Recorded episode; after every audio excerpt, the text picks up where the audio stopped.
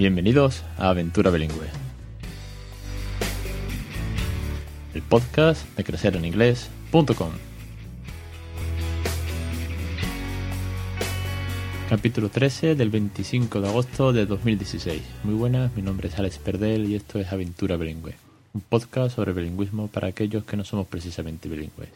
Hoy es el último programa antes de las entrevistas que empiezan en septiembre. Ya lo que vais siguiendo el programa y el blog, pues sabéis que, me hace mucha ilusión y que la verdad que ya están casi todas preparadas. Me falta algún que, que otro padre, pues por cerrar un poco eh, la parte de edición y bueno, la verdad que creo que va a estar muy interesante, va a ser muy divertido y vamos a aprender muchísimo. Y de aprender va también el capítulo de hoy. Hoy la idea que tenía es eh, poner un poco pues cuáles son las mejores canciones o cuáles son algunas más idóneas para los pequeños de la casa en inglés. Porque imaginaros enseñar en inglés hace, no sé, 15, 20 años en, en España, si no eras nativo, era muy complicado porque ni siquiera la tele pues tenía la opción y que la tecnología pues no nos lo permitía. Nadie iba con un smartphone, con YouTube y todo estaba traducido automáticamente. Con lo cual, a día de hoy, eh, poner la excusa de que es que yo no sé inglés, como hay mucha gente que sigue opinando, pues bueno, no, no tiene mucho sentido. Y lo que más sencillo es todavía es que todos aprendemos al final con canciones, porque soy una cuchara, soy un tenedor, lo hemos cantado todo cuando hemos ido a la guardería. Pues ahora es lo mismo, pero tenemos que hacerlo en inglés porque aquellos que no somos nativos vamos a aprender un montón de vocabulario con las canciones y porque los pequeños seguros. Para empezar, hacen oído, después van a aprender ritmo, música. Ya sabes que soy muy amante de la música y que, siempre pues intento subir mi dedo con la guitarra, me paso el día escuchando música, le canto al pequeño en inglés o me invento las letras en inglés. Entonces dije, bueno, pues vamos a buscar canciones. Vamos a buscar canciones típicas que sean en las guarderías inglesas, que aunque hay muchísimas canciones en YouTube, pero bueno, voy a buscar las más típicas, las que creo que mejor se adaptan a, la edad que tiene, que bueno, pues está a punto de cumplir los 10 meses.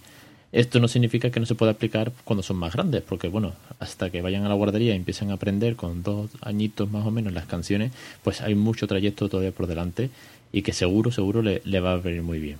Y si no, pues si tienes un bebé que todavía es muy chiquitito, déjaselas de fondo, que son canciones agradables y seguro que pues que también le pueden calmar, le pueden ayudar y si no, pues si no son canciones infantiles, ponle los Beatles, que a mí le encanta. Sí, creo que la discografía de los Beatles no la hemos escuchado más en casa que desde que él llegó, porque son canciones que le gustan mucho. Se nota que, le gusta ese, ese rollo en casa.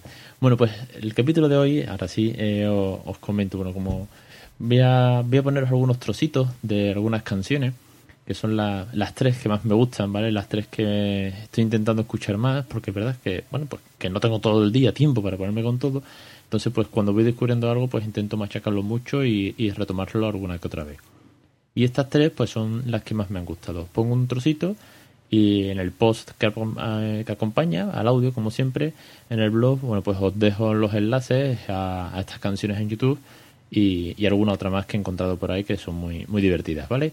Venga, os pongo la primera que es para, para que vayamos aprendiendo, bueno, pues dónde están las partes del cuerpo y ahí nombrándolas y todo eso.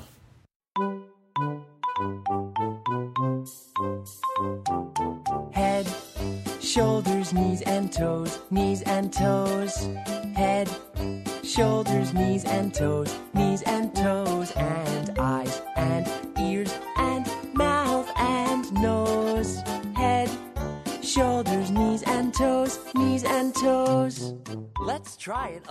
La segunda canción se llama Is You're Happy and You Know It, pues haces algo. clap your hands or you can If you're happy and you know it, clap your hands. If you're happy and you know it, clap your hands. If you're happy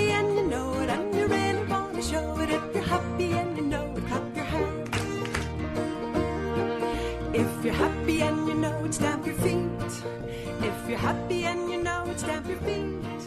If you're happy and es una canción muy buena para aprender también, aparte de las partes del cuerpo, como veíamos en la anterior, pues realizar acciones. Después de algo, que es la primera frase, en este caso, pues si eres feliz y tú lo sabes, haz algo. Eh, toca las palmas, eh, salta. Lo bueno de todas estas canciones es que siempre te puedes inventando algo sobre la marcha. Si puedes eh, improvisar un poco, jugando con los verbos, jugando con lo que tienes alrededor, si estás en el parque, pues coges la arena o tírate por el tobogán, si estás en el baño, como por ejemplo es una de las, de las mejores ocasiones que, que yo aconsejo, porque lo hago mucho en el baño, a la hora del baño pues es un momento muy, muy personal, muy cariñoso, pues eh, procuro pues eh, frotarle las orejas, hacerle cosquillas en los pies, y para eso, para eso también hay una canción muy buena, mejor incluso que la de antes, que ya pusimos un ejemplo con, con Diana San Pedro y, su hija, que cantó una pequeña canción que estaba, bueno, pues en cierto modo editada por ella misma, porque había cambiado la letra, lo que mejor se había aprendido la niña y como mejor pues la había aplicado. Entonces, bueno, la, una de las letras que hay eh, es esta canción que os pongo y que vosotros pues podéis introducir para cualquier acción que queráis niño aprenda. Peter, Peter, wash your face, wash your face, wash your face. Peter, Peter, wash your face, it's bath time. Peter, Peter, wash your face, wash your feet, wash your feet. Peter, Peter, wash your feet,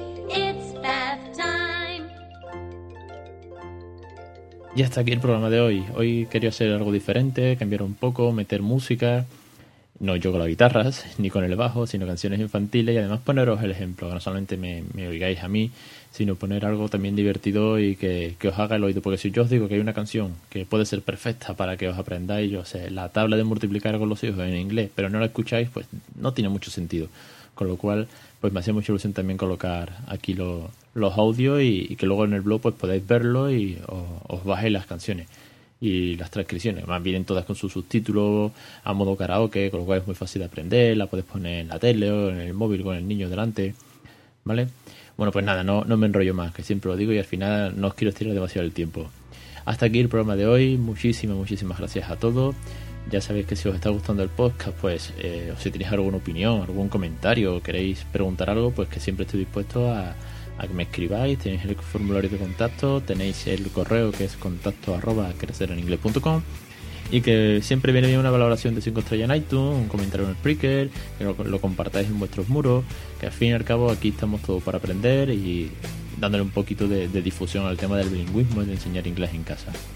Un saludo y os espero a todos la semana que viene en un nuevo capítulo, eso sí, los jueves a las 1 y 5, siempre puntual, a la misma hora, con Aventura Bilingüe, el podcast de que ser en inglés.com.